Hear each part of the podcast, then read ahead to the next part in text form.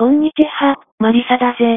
今回は、陰謀論なんて存在しない、という話をしたいのだぜ。その意味は、馬鹿げた話や、うさんくさい話は存在するが、異論に対して、それは陰謀論だから考えるに値しない、というのは、マルクス・レーニン主義、あるいは共産主義的な検閲行為であり、俺は極めて危険だと考えるぜ。もちろん馬鹿げた話や、著しく信頼性の低い話、あるいはとても信じられない話は存在する。例を二つだけ挙げると、まずはフラットアース論。これは、地球は実は平たい板みたいな形をしており、端に行くと宇宙に落ちてしまうというもので、笑いを取る以外には使い道はないだろうぜ。次に、レプタリアン論だ。これは日本語ではリザードマンを連想するとわかりやすい。マーク・ザッカーバーグやプーチン大統領は爬虫類人間であり、地球の管理人だというのが基本的な話だ。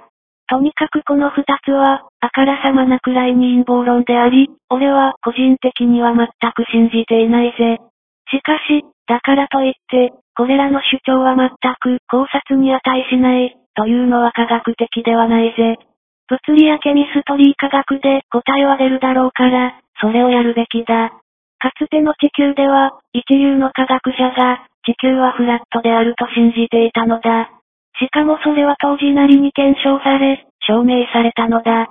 しかし、コペルニクスや、おそらくはさらに前の時代に、地球はフラットではない、と主張され、結果的には地球は球体であったのだ。つまり俺が言いたいのは、どれだけ非現実的で信じられない話でも、陰謀論として切り捨てるべきではないということだぜ。どうも最近は、自分の意見と違う人やグループを陰謀論とレッテル張りをし、検閲やキャンセルすれば、ある種のガチだという、全くの反知性的な現象に頻繁に出くわすのだぜ。